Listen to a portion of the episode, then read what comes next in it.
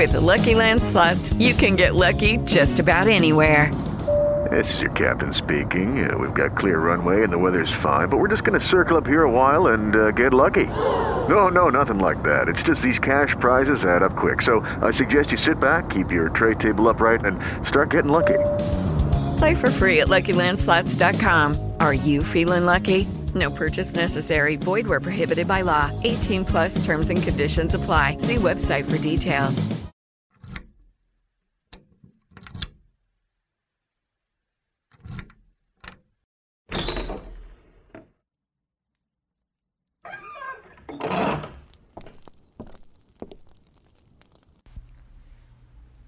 En nombre del Padre, del Hijo y del Espíritu Santo. Amén. Ven Espíritu Santo, llena los corazones de tus fieles y enciende en ellos el fuego de tu amor. Envía, Señor, tu Espíritu Creador y renueva la faz de la tierra. Oh Dios, que has iluminado los corazones de tus hijos con la luz del Espíritu Santo, haznos dóciles a sus inspiraciones para gustar siempre del bien y gozar de tu consuelo. Por Cristo nuestro Señor. Amén. Señor, antes de comenzar con esta meditación, quiero ofrecerte todo lo que vamos a escuchar y platicar el día de hoy, incluso todas las acciones de mi día, por todas las personas que necesitan de ti pero no lo saben, por toda esa gente que sabe que algo les falta en su vida pero no saben qué es y que la respuesta sencillamente eres tú pero sobre todo por todas esas personas que están escuchando esto en este momento y que se toman el tiempo, un momento de su día para ponerse en tus manos y para escuchar lo que tú tienes que decirles. El Evangelio que vamos a meditar el día de hoy es Lucas 11, el versículo 29 al 32. En aquel tiempo, la gente se apiñaba alrededor de Jesús, y él se puso a decirles Esta generación es una generación perversa. Pide un signo, pero no se les dará más signo que el signo de Jonás, pues como Jonás fue un signo para los habitantes de Nínive, lo mismo será el Hijo del Hombre para esta generación. La reina del sur se levantará en el juicio contra los hombres de esta generación y hará que los condenen porque ella vino desde los confines de la tierra para escuchar la sabiduría de Salomón, y aquí hay uno que es más que Salomón. Los hombres de Nínive se alzarán en el juicio contra esta generación y harán que la condenen, porque ellos se convirtieron con la proclamación de Jonás, y aquí hay uno que es más que Jonás. Palabra de Dios. Gloria a ti, Señor Jesús. Primero que nada, me llama la atención como justo al inicio y lo primero que dice Jesús es que esta generación es una generación perversa. Y me pongo a pensar por qué específicamente esta generación sería perversa, qué tiene de diferente con otras generaciones. Y tratando de encontrar estas razones y tomando en cuenta todo lo que explica después, Pienso, ¿será porque piden señales? ¿Porque no creen sin antes ver? ¿Porque no confían? Tal vez porque piden pero no buscan dar. Y es una realidad que muchas veces pedimos signos. Señor, dame una señal si esto es lo correcto para mí. Señor, dame una señal si, si debo o no hacer esto, Señor, te pido que me, me ilumines a ver si esto es lo correcto o no. Pero realmente estamos dispuestos incluso a escuchar esa señal, a recibir esa señal, porque puede que no nos parezca, puede que no vaya concorde a lo que nosotros buscamos, como con la historia de Jonás. Cuando Jesús le pidió que fuera a Nínive, él no quería ir. Nínive era una ciudad enorme, muy intimidante. Y Jonás no quería ir. Pero al final confió en Dios, confió en su palabra Y el impacto que tuvo en esa ciudad fue increíble.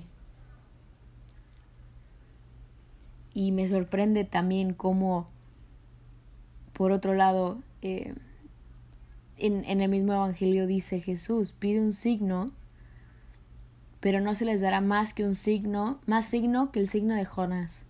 Y me llama la atención cómo está eh, hablando cómo esta generación es, es perversa, cómo están pidiendo signos y a pesar de que eh, podría decirse que le incomoda que, que pidamos signos, todavía está dispuesto a dar otros signos, a pesar de que se escucha que podemos leer, al menos mi interpretación en este Evangelio lo escucho así, como que es, no hombre, esta generación perversa que pide y pide y signos, pero a pesar de que tiene esa sensación, decide darnos otro signo y lo dice como si fuera, pues, el único signo que les voy a dar es el de Jonás, ¿no?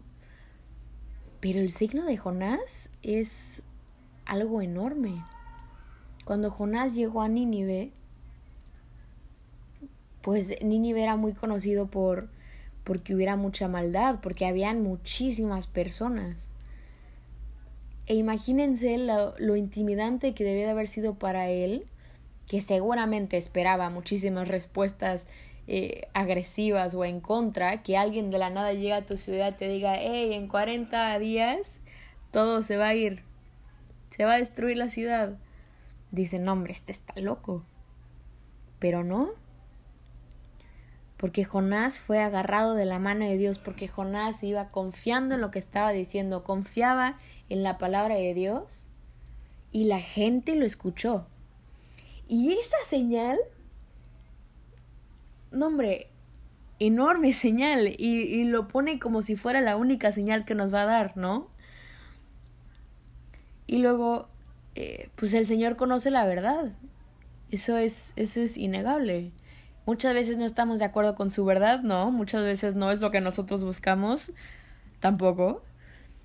Pero al final de cuentas, el Señor conoce nuestros caminos y conoce qué es lo mejor para nosotros y todavía nos da la libertad para decidir eh, qué hacer con nuestras vidas y vernos fracasar y vernos errar una y otra vez, pero sigue estando ahí. Y a mí otra cosa que me llama tanto la atención es como dudamos tanto de que Cristo está con nosotros. Es increíble cómo nos lo repiten una y otra vez, una y otra vez, que el Señor esté contigo, Dios está aquí, eh, no sé, Cristo, Cristo vive en ti. Y a veces nos cuesta tanto trabajo creerlo. ¿Qué nos, qué nos hace que nos cueste tanto trabajo? ¿No? ¿Por qué nos cuesta tanto creer? ¿Por qué pedimos tantas señales? ¿No se supone que de eso se trata la fe?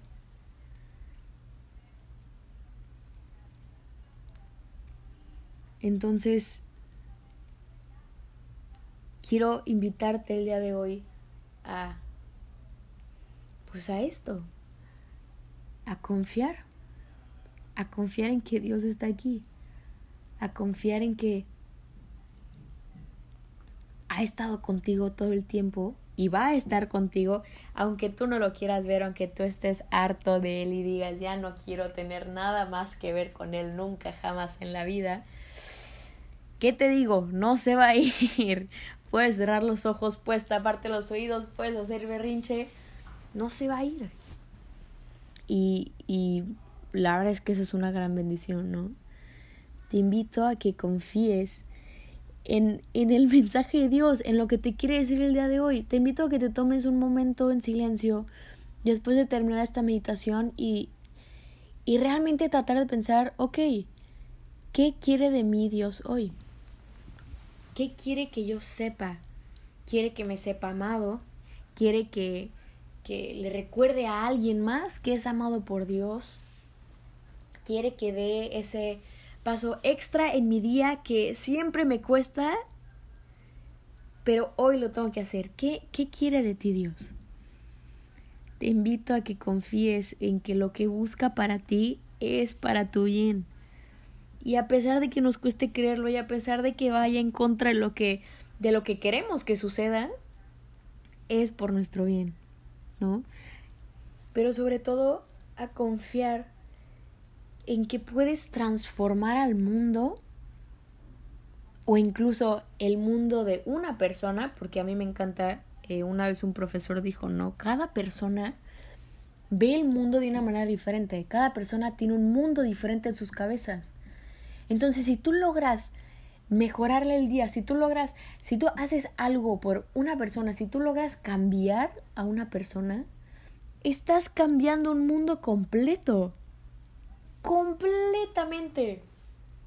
Entonces, confiar de que puedes cambiar al mundo o al menos al mundo de una persona con él, con Dios a tu lado y sin dudar de él sobre todo, porque sí, muchas veces es muy fácil cuestionarlo, muchas veces es muy fácil echarle la culpa, muchas veces es más fácil culpar a todo lo que está a nuestro alrededor antes que ponernos a pensar, ok, tal vez, tal vez y solo tal vez una pequeña parte de eso pudo haber sido mi culpa y fuera de pensar quién es culpable de qué, qué puedo hacer ahora, ¿no? ¿Qué, qué voy a hacer con esta nueva información?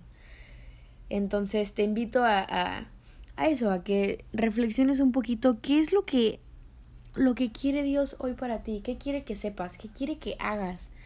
Y no tiene que ser algo grande, no quiere, no tiene que ser algo enormísimo. Puede ser, no sé, tal vez hoy, hoy eh, quiere que pues eso, ¿no? Hoy quiere que me sienta amado, hoy quiere que le demuestre, que le recuerde a alguien más que es amado, hoy quiere que abrace a mi mamá, hoy quiere que le diga que lo quiero a alguien con quien hace mucho no hablo.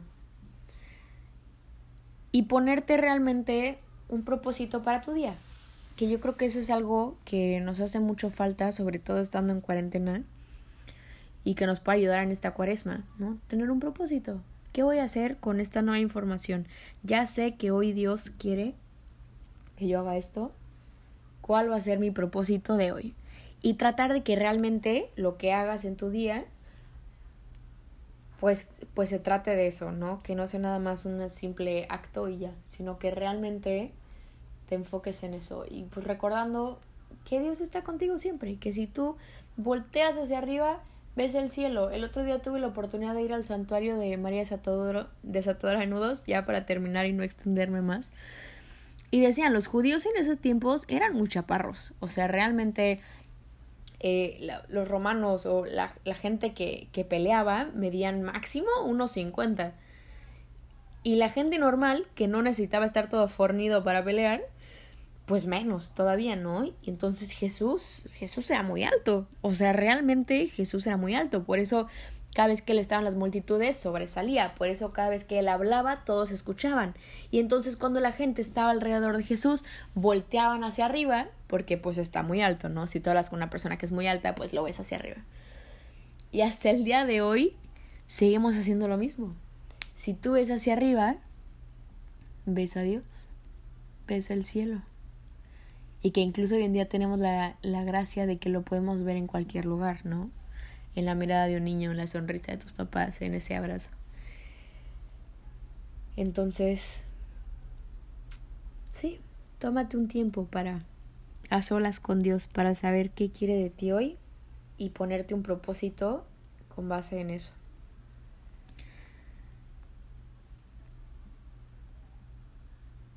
Te damos gracias, Señor, por todos los beneficios recibidos, a ti que vives y reinas por los siglos de los siglos. Amén. Gracias Señor por darnos la oportunidad de escuchar esto una vez más, de escuchar lo que tú quieres decirnos. Te agradezco personalmente por permitirme ser instrumento tuyo de tu amor y tu palabra. Espero que tengas un excelente día lleno de amor, lleno, lleno de amor y que puedas compartir ese amor con los demás. Todo esto te lo pedimos en el nombre de Cristo Jesús. Amén. Cristo Rey nuestro, venga tu reino. Virgen prudentísima María, Madre de la Iglesia, ruega por nosotros. En nombre del Padre, del Hijo y del Espíritu Santo.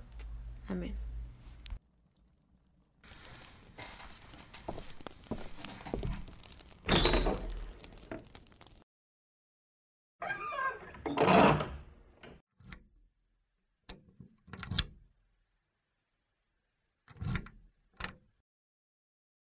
Lucky Land Casino asking people what's the weirdest place you've gotten lucky? Lucky? In line at the deli, I guess? Aha, in my dentist's office.